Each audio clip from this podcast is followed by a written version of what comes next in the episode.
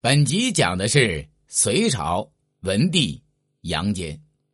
隋文帝杨坚是隋朝的开国皇帝，他出身于北周时期的一个贵族家庭，后来承袭了隋国公的爵号。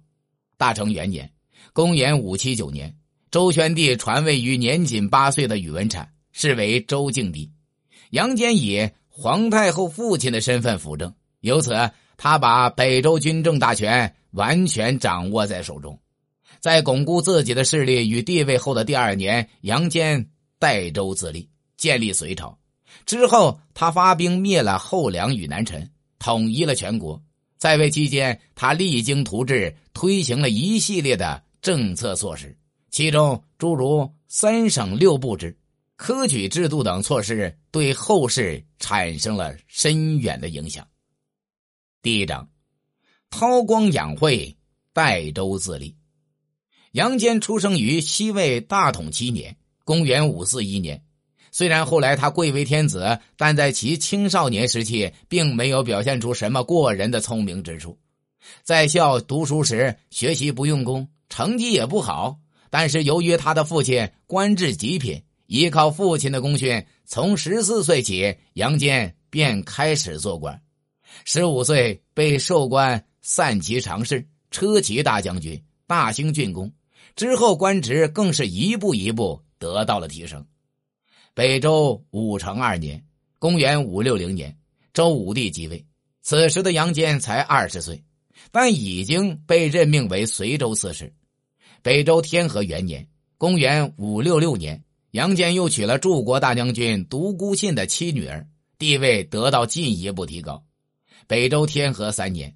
公元五六八年，父亲杨忠去世，杨坚继承了其父隋国公的爵号。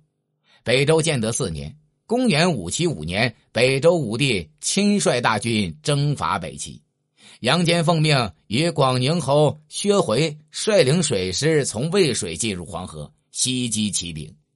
由于杨坚指挥有方，北周军队大获全胜。次年，周武帝再次出兵北齐。杨坚被任命为左三军总管。北周建德六年（公元五七七年），北周大败北齐，俘获了北齐因后主逃亡而继位仅两天的皇帝高延宗及太子高恒，北齐就此灭亡。杨坚则继续挥师北上，攻破冀州，平定北齐宗室任城王高乾。因为在北周重新统一北方的征伐中立下了大功，杨坚。晋封为柱国，并被封为定州总管。杨坚地位的不断上升，招来了一些大臣与贵族的嫉妒。这些人想方设法想除掉杨坚。北周武帝可能听信了一些谣言，对杨坚也产生了怀疑。杨坚察觉了他的危险处境，于是便韬光养晦。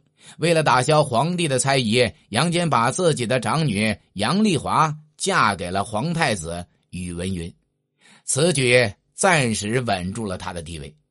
北周建德七年（公元五七八年），周武帝死了，周宣帝宇文赟即位。周宣帝宇文赟昏庸荒淫，且滥施刑罚，致使上下怨愤。杨坚预感北周的统治不久将要结束，便开始做代州自立的工作。他秘密拉拢一些大臣。扩大自己的势力，不过这也引起了周宣帝的警觉。在一些人的挑唆下，他多次试探杨坚。一次，周宣帝在皇宫埋伏杀手，然后无故召杨坚进宫议论政事。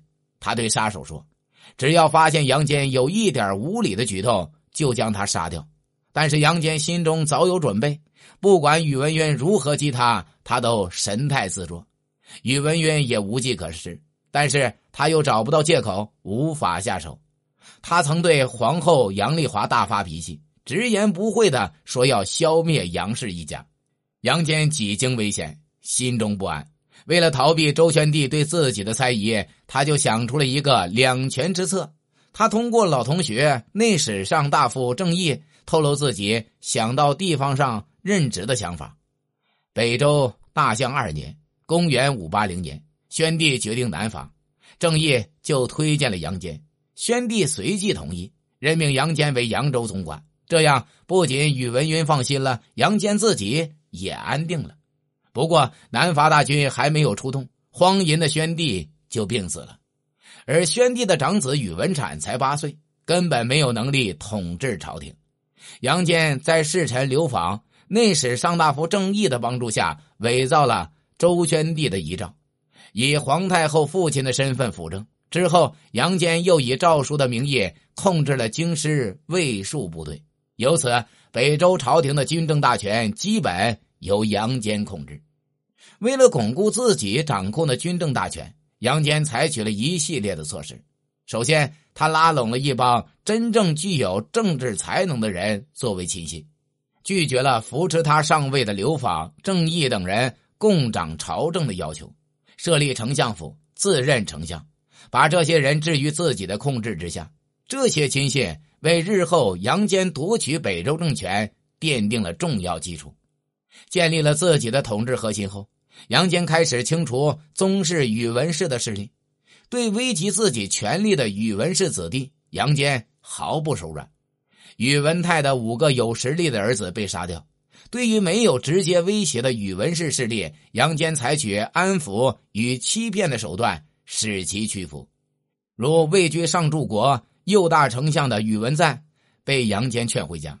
与此同时，杨坚又宣布废除周宣帝时期的严刑峻法，停止营建的洛阳宫，减轻农民的徭役，以此来收买人心。通过这些措施，杨坚在京师的统治得到巩固。对于一些地方反叛势力，杨坚则一方面派出军队进行强力征伐。另一方面，又利用权力进行拉拢。经过半年时间，地方反叛势力被悉数弥平。此时，杨坚离称帝自立只差最后一步，他也开始了代周自立最后的准备工作。一切都准备就绪后，周大象三年（公元五八一年正月），杨坚逼周敬帝宇文产退位，代周自立。他在百官的拥戴下，穿上早已准备好的黄袍。登上帝王宝座，杨坚定国号为隋，改元开皇，以长安为首都。本集已经讲完，下集讲的是杨坚第二章：知人善任，统一全国。在隋朝建立之前，杨坚就通过各种方法拉拢各方人才。由于他知人善任，用人不疑，很多人都甘心为他效力。杨坚麾下最杰出的人是高炯，他有着优秀的军事和组织才能。在平定尉迟迥反叛的过程中，高炯担任杨坚的监军。他在前线安抚诸将，鼓舞士气，最终取得了平叛的胜利。隋朝建立后，高炯被文帝任命为尚书左仆射，执掌朝政。开皇九年（公元589年），文帝又任命高炯为大元帅。领兵五十万伐陈，朝廷中有大臣嫉妒高炯，于是就诬告高炯手握重兵，有谋反的企图。隋文帝听后什么也不说，直接把这个大臣拉出去斩了。从这件事可以看出，文帝知人善任、用人不疑的气度。在很长的一段时间里，隋文帝杨坚对高炯言听计从，并且把大权交给高炯，让他放手去干。高炯也不负文帝的信任，尽心尽力的辅佐，同时也积极的举荐人才，为隋文帝进行政治经济改革献计献策。除了文臣，隋文帝也特别重视对武将的选用。对于那些能征善战的军事人才，他不断进行提拔。这一时期得到重用名将有长孙晟、韩擒虎、贺若弼、史万岁、刘芳、崔鹏等人。也正是依靠这些人才，隋文帝才能最终完成平叛、为国统一的大业。这也为他改革政治、繁荣经济创造了安定的环境，为后来开创的开皇盛世奠定了坚实的基础。开皇七年（公元587年四月），为了扫灭南陈、统一全国，隋文帝修复了山阳、江都之间从淮河入长江的水道。山阳今江苏淮安，江都今江苏扬州。之后出兵进攻江陵，灭掉后梁。为荡平南陈扫平了道路。开皇八年（公元588年），隋文帝以次子杨广为统帅，发兵五十万，大举进攻南陈政权。在这次战争中，武将们个个都取得了卓越的功勋，如贺若弼率先渡过天险长江，韩擒虎则活捉了陈后主，杨素沿江东下，扫除了残余势力。到开皇九年（公元589年）正月。陈朝各地纷纷归降于隋，隋文帝统一全国，结束了自西晋末年以来中国二百七十多年来的分裂局面。之后，隋文帝还平定了地方豪强的叛乱，由此一个统一的多民族封建中央集权国家又重新建立起来。本集已经讲完，下集讲的是杨坚第三章。励精图治，开皇盛世。